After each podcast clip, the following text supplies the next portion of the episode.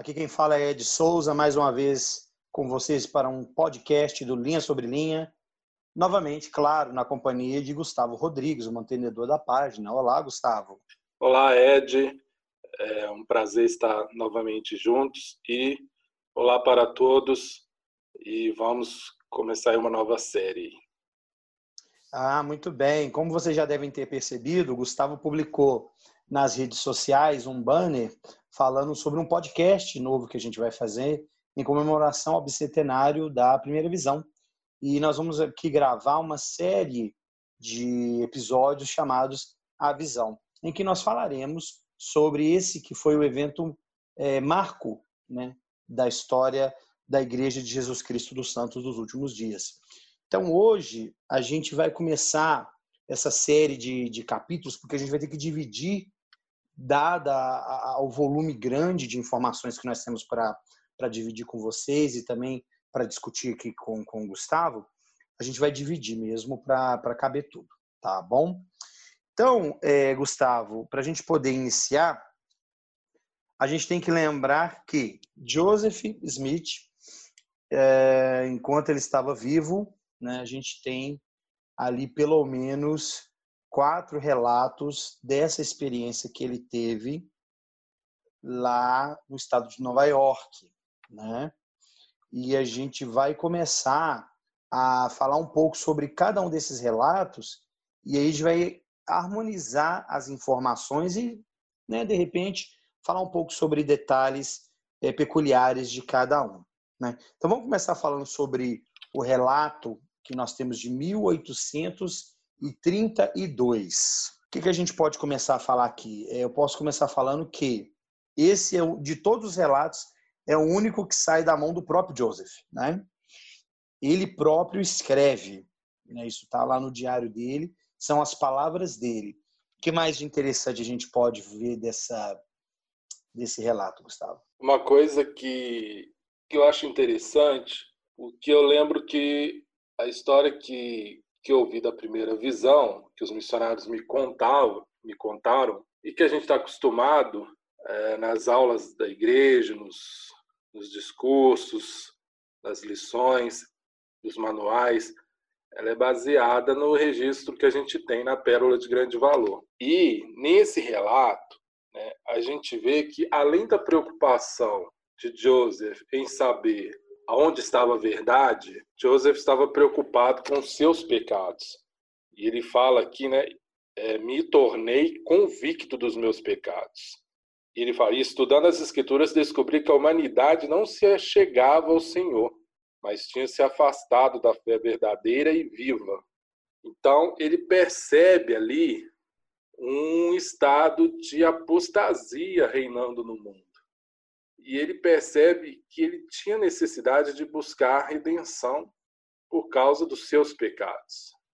Então, é interessante ver que Joseph, além da preocupação em saber onde estava a verdade, quem estava correto, dentre as, né, os credos, as denominações, ele estava preocupado com os seus pecados. E o que eu acho interessante aqui é que ele fala que dos 12 aos 15 ele teve essa preocupação, né, em relação a si próprio, e aqui fala que ele teve essa visão por volta dos 16 anos. Que a gente vê que mais para frente em outros relatos, principalmente o relato mais é, o relato canonizado, que é o de 1838, que está em Império de Grande Valor, inclusive, ele fala que tem 14 anos, que é o relato padrão que a gente ouve, como você mesmo falou, da boca dos próprios missionários. Nesse relato de 1832, ele diz ter visto o Senhor, e aí ele não fala sobre a presença de outro, pelo menos não fica claro. E aí o foco que se dá é justamente para esse perdão dos pecados que ele tanto estava buscando. Ele fala que ele sente né, uma imensa alegria e que isso uh, ajudou um bastante mas que né, ninguém acreditou na visão dele. Então, esse seria o relato de Joseph de 1832, que tem um cunho até mais pessoal, uma coisa mais íntima da, dele falando, né, do ponto de vista pessoal dele, né, de Joseph Smith. O relato de 1835, que aí vai, vai, vai acontecer aí três anos depois, foi escrito pelo Warren Parrish, que é um escriba de Joseph, né? Ele é um escrevente de Joseph e ele faz esse relato para uma outra pessoa, né? E, e aí esse, esse escrevente vai fazer esse relato é, no diário de Joseph, né? É, ele está conversando com uma outra pessoa, no caso Robert Matthews, que é um visitante de Kirtland, e aí o escrevente dele faz essa publicação no, no diário de Joseph. E aqui também fala-se sobre essa busca da verdade, né? o que é mais um ponto harmonioso até agora entre os dois relatos. Né? Só que diferente do primeiro, agora ele já fala que veio um primeiro personagem e depois um segundo, e também o um acréscimo de anjos, Gustavo. E também aí aparece visão de anjos. E aí? É nesse relato de 1835, Joseph ele fala que ele viu um pilar de, de, de fogo, depois ele fala posteriormente um pilar de luz. Ele fala né, que esse fogo se espalhou ao redor de tudo, mas não consumia nada, então era um fogo que não consumia a vegetação ali. Ele viu o Senhor, né? O Senhor falou com ele e ele descreve, como você citou, que ele viu muitos anjos nessa visão. E é interessante que isso lembra muito a visão de Lei, lá em 1 Neve, capítulo 1. Lei estava orando e uma coluna de fogo desceu sobre uma rocha onde ele estava e ele viu o Senhor no seu trono rodeado por anjos. E não somente Lei, mas a gente tem Isaías também, ele viu uma visão semelhante, ele viu o Senhor no trono e ele viu também anjos ao redor. E ele ficou preocupado pelo, por se considerar de, de uma linguagem pura, né? E o anjo pega então a brasa do altar e queima a boca dele, coloca sobre a costa na boca dele e fala que os pecados dele tinham sido espiados. É, Ezequiel também tem uma, uma, uma, visão assim. João, no livro de Apocalipse, Apocalipse capítulo 4, também tem essa visão do Senhor com os anjos ao redor. E é uma coisa interessante que isso parece ser um padrão que nós verificamos no chamado dos profetas da antiguidade. Eles viram o Senhor, anjos ao redor, uma coluna de fogo, de luz. E embora Joseph não use exatamente a mesma a mesma sequência que eles usam, a gente vê uh, características desse detalhe, né? de, ao ser chamado, o profeta vê o Senhor e um conselho celestial, né? um conselho de anjos. E quem são os anjos de acordo com doutrina e convênio? São filhos do Pai, né? filhos espirituais ou que já passaram pela ressurreição. Então, Joseph viu ali o conselho do céu. E eu acredito que ele, né, uma opinião pessoal minha, que ele viu ali Isaías, outros profetas que, inclusive, fariam parte do futuro, dessa obra maravilhosa e assombrosa, restaurando chaves e passando instruções. Né? Interessante. Esse é um detalhe que a gente realmente não ouve falar muito, nem em manuais e em aulas, que é o conselho celeste, né? em que um mortal, vamos por assim dizer, se une a seres imortais é, num ato não só de louvor e adoração, mas também de conselho com o pai e com o filho. E isso acontece com Joseph. E a gente tem isso é, chegando a nós através desse segundo relato, né, de 1835. Muito bem e, comentado aí pelo Gustavo, pois não. E eu acredito que seja também o mesmo conselho dos deuses, né, que, que é falado lá na Pérola de Grande Valor, no livro é, de Abraão, né, quando fala que os deuses se aconselharam a respeito da criação. Quem são esses deuses? Né? Na verdade, são os filhos de Deus, que chegam a ser chamados, como está lá em Salmos 82, né? Os filhos do Altíssimo, que são deuses também, né? são o nosso potencial. Então, eu acredito que seja o mesmo conselho, o mesmo conselho que estava lá nos céus quando o Senhor né, chamou, escolheu Jeová como o nosso Salvador também. Verdade. E, e, o próprio Salvador menciona isso também no Novo Testamento, né? Não está escrito, né? Sois deuses. Então, é, isso é, é uma coisa que está nas escrituras. Muito bem.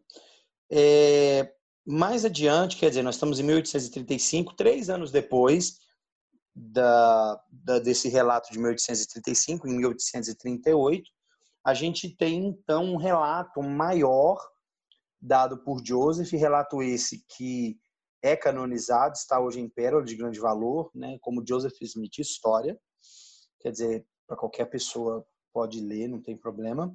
E nesse relato, que também Joseph conta e alguém mais escreve, né, nós temos aqui um foco maior na questão da restauração do evangelho, porque nós estamos falando aqui de uma igreja que foi trazida de volta à vida, né? Uma igreja que estava é, dormente, né? Adormecida, perdão, a palavra correta é adormecida, e que de repente ela é trazida novamente, ela é restaurada através do profeta nesses últimos dias, seguindo o mesmo padrão da antiguidade, né? Como o apóstolo Paulo é, bem menciona lá no Novo Testamento. Então, quer dizer, Joseph dá um, uma ênfase maior falando sobre a confusão das igrejas que havia em sua época e é, ele então relata esse, esse acontecimento dele da primeira visão como sendo o resultado de uma busca sincera por parte dele de qual igreja ele deveria se unir e ele então descreve a visita desses dois personagens com um relato bem parecido com o que nós lembramos, né, Gustavo? Você e eu de quando éramos missionários, né? Como a gente falava com as pessoas, né? E vi uma coluna de luz acima de minha cabeça e vi dois personagens parados em cima de mim, né, no ar.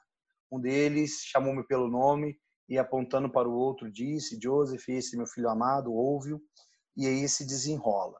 É, e esse relato de 1838, por ser um relato, digamos, oficial, né, da parte da igreja, é, vai parar, inclusive, na publicação do Times and Seasons, né? já lá em Nauvoo, no ano de 1842. Né? Que, inclusive, relato esse que vai servir de base para o que a gente chama de, de da Carta Wentworth, né? de também 1842. Né? Você quer fazer algum comentário? É, esse relato que ele faz né, da carta é uma coisa muito interessante. É, a maneira como ele pensava e ele coloca essa reflexão, ele fala é, as conclusões que ele chegou, né, que Deus não era um Deus de confusão, ia deixar todo mundo ali no meio, né, de uma, uma grande confusão. E, e ele fala acreditando que se Deus tivesse uma igreja, ela não estaria dividida em facções. Então, embora Joseph não soubesse a verdade, né? Ah, ele não soubesse qual daqueles credos, daquelas denominações, daqueles pregadores estavam estava correto, estava falando a verdade, ele já tinha novamente uma noção de que algo não estava certo. Uma noção, embora certamente não ia falar nesse termo, de uma apostasia, e ele fala que se ele, se referindo ao Senhor, né, se ele ensinasse uma sociedade a adorar de certa forma e a ministrar determinado conjunto de cerimônias, certamente não ensinaria a outra sociedade princípios que não princípios que fossem diametricamente opostos. Então, aquilo que Joseph observava, o que uma ensinava era oposto à outra, né, o que uma denominação, o que um pregador, ministro ensinava era oposto, diferente, contraditório ao que o outro ensinava, embora ambos dissessem, considerassem que estavam corretos, que estavam falando a verdade. Então, Joseph já tinha uma noção aqui né, dessa questão da, da apostasia, algo não estava é, correto, não tinha como todas estarem certas, tudo que é, era ensinado, pregado, está correto, porque era contraditório. É, e, e para a época, que eles viviam, em que a informação não circulava com tanta velocidade igual aos dias de hoje, era, era necessária realmente uma precisão naquilo que fosse dito, né? E, no caso, também escrito, porque, como a gente acabou de falar, a comunicação era bem mais limitada do que é hoje. E essa carta Wentworth, de 1842, é, inclusive, é, é ela está dentro de um, de um conjunto de, de, de, de documentos, né, de falas, é, de Joseph como presidente da igreja que vão até combinar nas regras de fé tal como nós conhecemos hoje, né? E o objetivo dessa carta, na época, dando um pouco mais de ênfase nisso, era de familiarizar os não membros da igreja com a nova religião. Porque você imagina, né, uma, uma América é, pós-puritana, né, já ali com várias denominações é, dominando ali o, o, todos os Estados Unidos da América como país, e, e, e, você ainda tem uma divisão né, entre o norte e, e o sul, porque a Guerra Civil Americana só vai acontecer lá em 1865, já com Brigham Young como profeta. Então você tem é, uma disputa por fiéis muito grande e, e uma, uma, nova religião clamando nova, é, visitação de anjos, é, visitas celestiais, inclusive do pai e do filho, causaram um alvoroço tremendo. Eu imagino que se fosse nos dias de hoje, o WhatsApp ia estar tá bombando com tanta informação, né? O, o Facebook, enfim. Mas e aí essa carta entra justamente, né? Porque foi um jornalista, né, que solicita essas informações. Essa carta vem para justamente mostrar para as pessoas, é, dar um pouco de informação para elas sobre quem eram os mormons, né? Até então esse era o termo que as pessoas usavam. E de novo é, é, ela fala sobre a confusão entre as igrejas e também enfatiza a visão do pai e do filho, né? como sendo o ápice dessa experiência que Joseph Smith teve.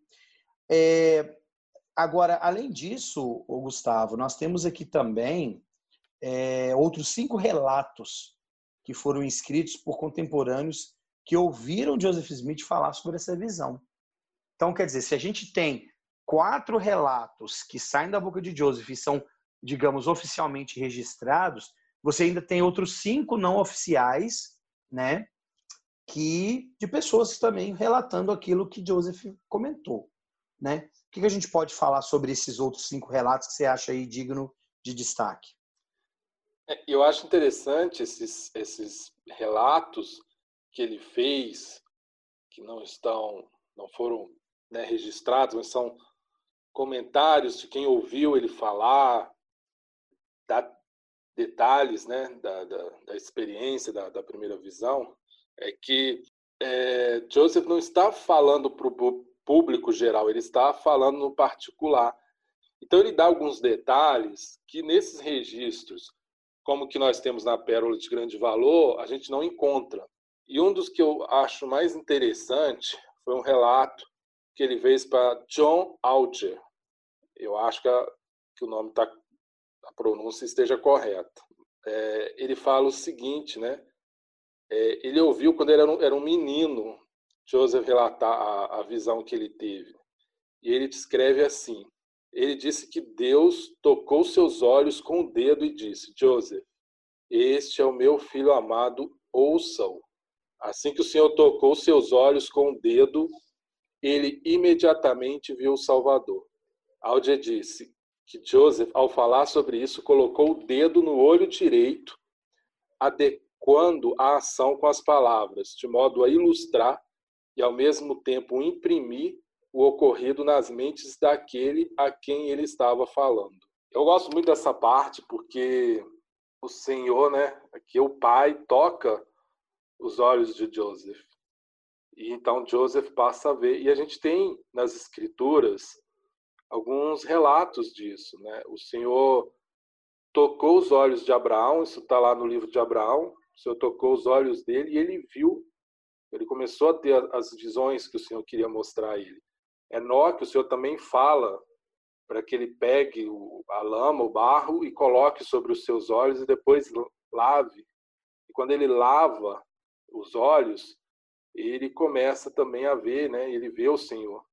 Fora né, o relato quando o Senhor cura os dois cegos também, que o Senhor toca os olhos dele, deles, né? E ali eles começam a enxergar e uma das primeiras visões que eles têm é do próprio Jesus. Então, aqui a gente vê o chamado de Joseph como um vidente.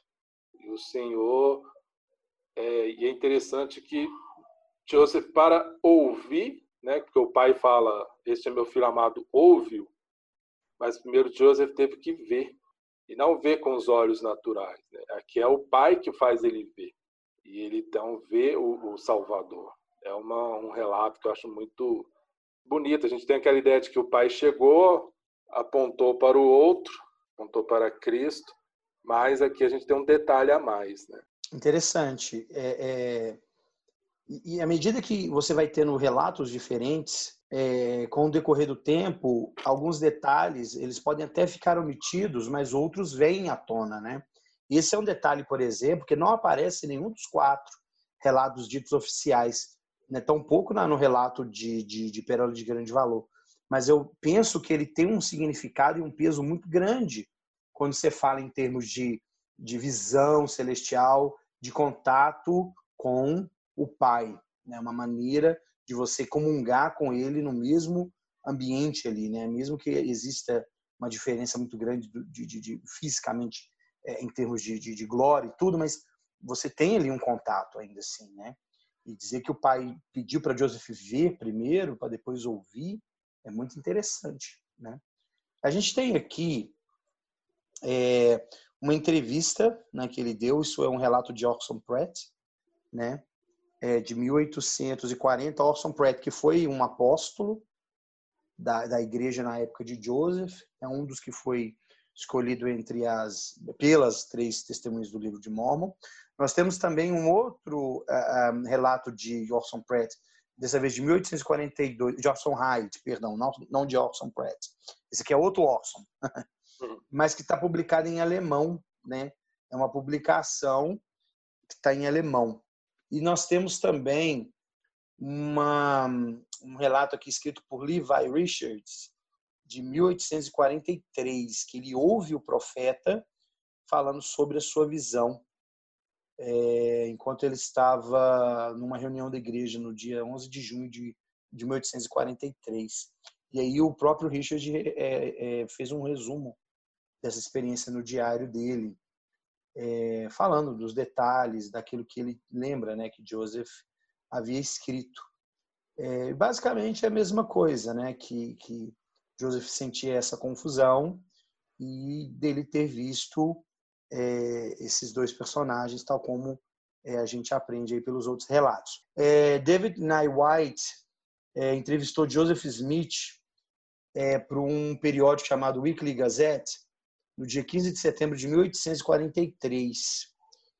E ele visitou Nauvoo naquela ocasião e ele escreve é, essa, essa entrevista e publica no seu periódico, falando justamente dessa, dessa narrativa de como Joseph orou perto de um local onde ele havia deixado seu seu machado. Também é um, é um relato interessante de, de, se ver. Acho que valeria a pena também. De repente, pode disponibilizar o, o link para as pessoas que quiserem ler esses relatos, né? Então, em inglês, é, talvez seja interessante também. E tem o do Alexander Neighbor, que ele relata também no seu diário é, com a entrada de 24 de maio de 1844. É, ele era um imigrante que se converteu à igreja, ele visita Joseph Smith no, no mês de maio daquele ano, e ele ouve esse relato de Joseph. Quer dizer, ele, Alexander Nybor, ele é um, um de vários é, novos conversos da igreja que, ouvi, que ouviram esse relato do próprio Joseph, né? Porque você tem essas pessoas se filiando à igreja, ouvindo esse relato por terceiros. Essas pessoas, então, naquela época a gente sabe que eles eram convidados a congregar com os santos ali em Nauvoo, né? É, mas, e posteriormente em Salt Lake City, é, no Vale do Lago Salgado. Mas a gente tem essas pessoas indo até o profeta, conhecendo o profeta e pedindo ou não ouvindo esse relato do profeta de novo. E eu imagino que cada vez que o profeta contava, talvez a sua, a sua memória detalhes diferentes. E essas pessoas também devem ter ouvido é, o, o, mesmo formato de relato, né, com o mesmo roteiro, digamos assim, né, confusão com as igrejas, leitura de uma escritura, ida ao bosque para orar e então a visão. É, mas certamente alguns detalhes devem ter sido diferentes. Né? Eu imagino que deva ter sido bem por aí. Né? O que, que você acha? Inclusive, é, os críticos atacam a primeira visão por ter relatos, vários relatos, né?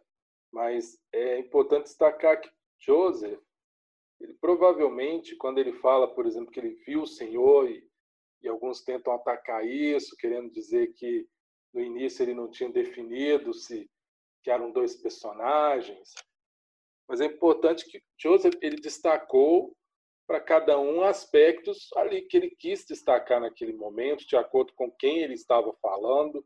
E, por exemplo, quando lá na, no Novo Testamento nós temos a experiência de, do apóstolo Paulo, ainda Saulo, né, indo pelo caminho de Damasco, e quando ele tem a visão do Senhor, que ele né, vê o Senhor e o Senhor fala com ele, que ele estava recalcitando contra os aguilhões, é, existem cinco relatos no Novo Testamento a respeito da visão de, de Paulo. Alguns relatos mais curtos, outros maiores, alguns com, com suaves diferenças na maneira como ele colocou. Então, essa variedade de relatos para públicos diferentes, ao meu ver, de modo algum, é algo contra a autenticidade da primeira visão e dos, dos relatos. Porque Joseph falou com relação ao, ao momento ali, né, de cada um. E quando ele viu que era necessário, ele uh, escreveu para o público geral, que é interessante, que é outro argumento também que criticam, né? Joseph teve a visão em 1820 e o primeiro relato que a gente tem aí é 1832. E a gente vê no próprio relato que a gente tem na Pérola de Grande Valor, Joseph fala que quando ele tentou falar para um dos líderes religiosos daquela ocasião ali, daquela área, ele foi duramente criticado e até censurado. Esse, esse religioso, esse ministro, falou com ele que ele não deveria é, ficar compartilhando essa experiência. Então, ele logo aprendeu que não dava para sair falando abertamente naquele momento. Então, deixou, quando a igreja foi estabelecida, organizada, ele, é, até como é explicado na Pelé de Grande Valor, ele sentiu a necessidade de contar a história como ela ocorreu, para poder esclarecer muita coisa que estava sendo levantada de forma caluniosa contra a igreja. Então ele resolve fazer um resumo da história da igreja, ele inclui ali a primeira visão. Aí, lembrando que, tendo a primeira visão ocorrido em 1820, para 1832 são 12 anos. E Joseph, como presidente da igreja e profeta, como você já mencionou aí, detalhe bem específico, interessante ressaltar, a igreja é emancipada como instituição religiosa, né? Então isso dá para Joseph uma liberdade ainda maior de fazer esse relato de forma é, registrada, documental. Embora a gente saiba que isso vai acontecer de 1830, quando é a organização da igreja, só oito anos depois, quando é colocado em pérola de grande valor, mas ainda assim era importante fazer o mundo conhecer essas coisas. Né? E os opositores da igreja que se valem dessas desses relatos como uma ferramenta para implicar uma discrepância e discordância e contradição do próprio profeta, é, vão cair é, é, é, é em, em, eles próprios vão cair em confusão, porque é, não, não, é quase impossível você relatar a mesma história da mesma forma, sem alteração para mais ou para menos, dada a falha de nossa memória. E o Senhor ele é perfeito nas coisas que ele faz. A maneira como ele inspirou Joseph para poder fazer relatos diferentes também mostra o que o Senhor queria que cada relato pudesse incluir. E o mais importante de tudo isso é que Deus, o Pai, e seu Filho Jesus Cristo vieram pessoalmente, falaram com Joseph e por meio dele eles restauraram este evangelho que nós temos sobre a terra hoje com toda a, a, a sua graça, com toda a sua glória para operar a salvação dos filhos dos homens nesses últimos dias. E é isso que, que de fato importa. Em nenhum outro relato, mesmo não sendo oficial, da primeira visão, que Joseph relatou e outras pessoas registraram, existe uma opinião negativa a respeito do que Joseph disse. Nenhuma dessas pessoas escreve que não acredita em tal, em tal visão, ou que, ou que desabone Joseph, ou que chame de lunático, ou o que for. É, tem até um escritor que uh, ao, ao, escrever sobre as religiões da, da América na época, né, vai então acrescentar esse relato em seu livro. E mesmo sendo um livro que não tem um cunho é, religioso, por assim dizer, mas ele respeitosamente coloca o relato tal como Joseph passa para ele, né? fazendo com que a gente entenda que mesmo ele não acreditando no relato de Joseph, isso não fica claro para nós, ele ainda se registra tal como Joseph relatou, e isso é o que mais importa, né? E Bom, Gustavo, eu, pois não. Só uma questão, eu penso que a, a, a, essa visão, né, a primeira visão, ela é uma experiência pessoal de Joseph. Então, é, Joseph não dá tantos detalhes. Eu acredito que Joseph talvez não tenha falado nem 5% do que realmente foi aquela experiência, né? E, e, e, do que aconteceu, do que do que foi falado, né? Eu acho que a maneira como a gente vê, quando a gente lê o, o relato da Pérola de Grande Valor, ou quando a gente vê algum filme da igreja é, contando essa história, é algo bem rápido e eu acredito que foi algo muito maior, muito mais grandioso e muito mais revelador para Joseph. E deu a ele um panorama muito maior, é, entendimento do que tava, estava, estava por vir. Mas aquela experiência é uma experiência pessoal para Joseph.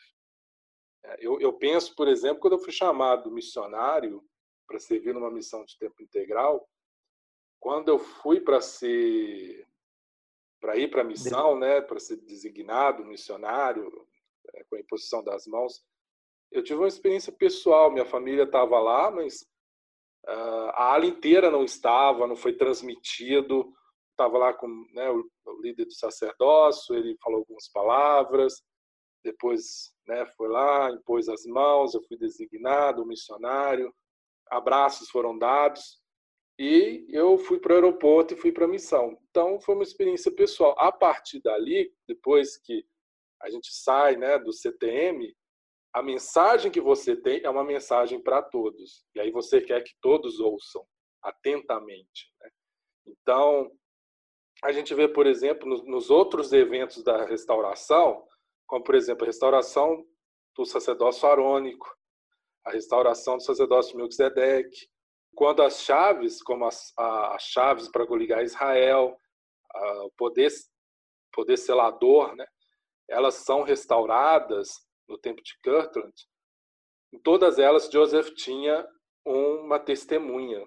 Tinha lá Oliver Calder ao lado dele lá, já que ele era o segundo elder da igreja. Por quê? Porque aqueles eram eventos que não se referiam somente a Joseph individualmente, mas era um evento que afetaria a todos. Agora, a primeira visão, ela é o chamado de Joseph, o chamado dele para ser um profeta, suas primeiras instruções. Né? E eu acredito que ali ele foi, podemos dizer, investido com o poder do alto.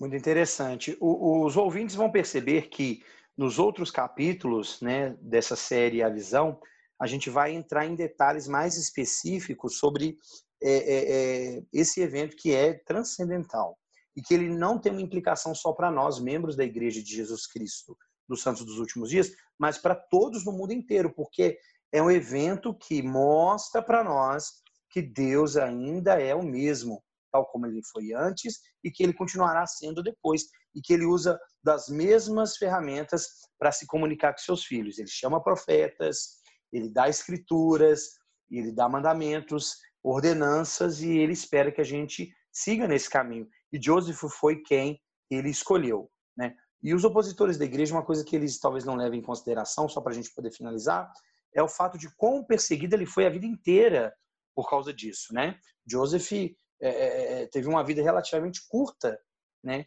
Se bem que para os padrões da época era uma expectativa de vida ali um pouquinho maior do que a dele quando ele morreu, mas ainda assim ele teve uma vida curta uma vida de constantes perseguições e até de tragédias pessoais, né? Quantos filhos ele e Emma não perderam, é, enfim, outras coisas pelas quais ele passou. Mas ele tem o seu lugar ao lado do pai e do filho pelo mérito dele em ter sido fiel o tempo inteiro e pelas coisas que ele fez por nós. Bom, Gustavo, nós falamos sobre os relatos da primeira visão. Falamos sobre tanto os oficiais quanto os não oficiais. Claro que se a gente fosse esmiuçar aqui esses relatos, a gente teria né, pano para manga, mas eu acho que o que foi dito é o suficiente. Agora, nós vamos é, é, prometer para os nossos ouvintes que nós vamos continuar essa série e no, na próxima vez que nós é, publicarmos o podcast, nós vamos pegar o relato da primeira visão e nós vamos começar a ditar algumas coisas bem interessantes. A primeira coisa que Joseph fala é sobre a confusão entre igrejas. Então a gente é levado rapidamente, né, nossa mente é levada rapidamente para um tópico que é a apostasia. O porquê que essa apostasia chegou no ponto que chegou para justificar Joseph ser inspirado tal como ele foi inspirado para buscar a verdade e depois a manifestação do pai e do filho. Ok, Gustavo? Perfeito. E a série continua, né? Vamos fazer mais episódios e eu estou animado para poder refletir mais a respeito da, desse evento tão grandioso, o gênese da restauração, experiência que deu início a tudo, e seguir o conselho que o presidente Nelson deu de começarmos preparação para a próxima conferência estudando o relato da primeira visão. É verdade. Lembrar aos ouvintes que tudo que foi dito aqui constitui a opinião do Gustavo e minha, e não constitui necessariamente a visão de a Igreja de Jesus Cristo dos Santos dos Últimos Dias. Eu sou Ed Souza, foi um prazer estar com vocês até agora. Já convido vocês para a próxima vez estarem conosco ouvindo é, a continuação desse capítulo e também posteriormente do Vem Segue, que é uma continuação em que nós falaremos também sobre é, coisas do livro de Mormon, que é um elemento da restauração também. Obrigado, Gustavo. Obrigado, Ed. É um, uma satisfação poder estar em mais um episódio juntos e poder falar deste tema. E obrigado a todos que estão, estão ouvindo e estão comentando. A gente tem recebido alguns comentários que são muito satisfatórios. E até a próxima, até o próximo episódio desta nova série. Obrigado. É isso aí, pessoal. Muito obrigado a todos e até breve.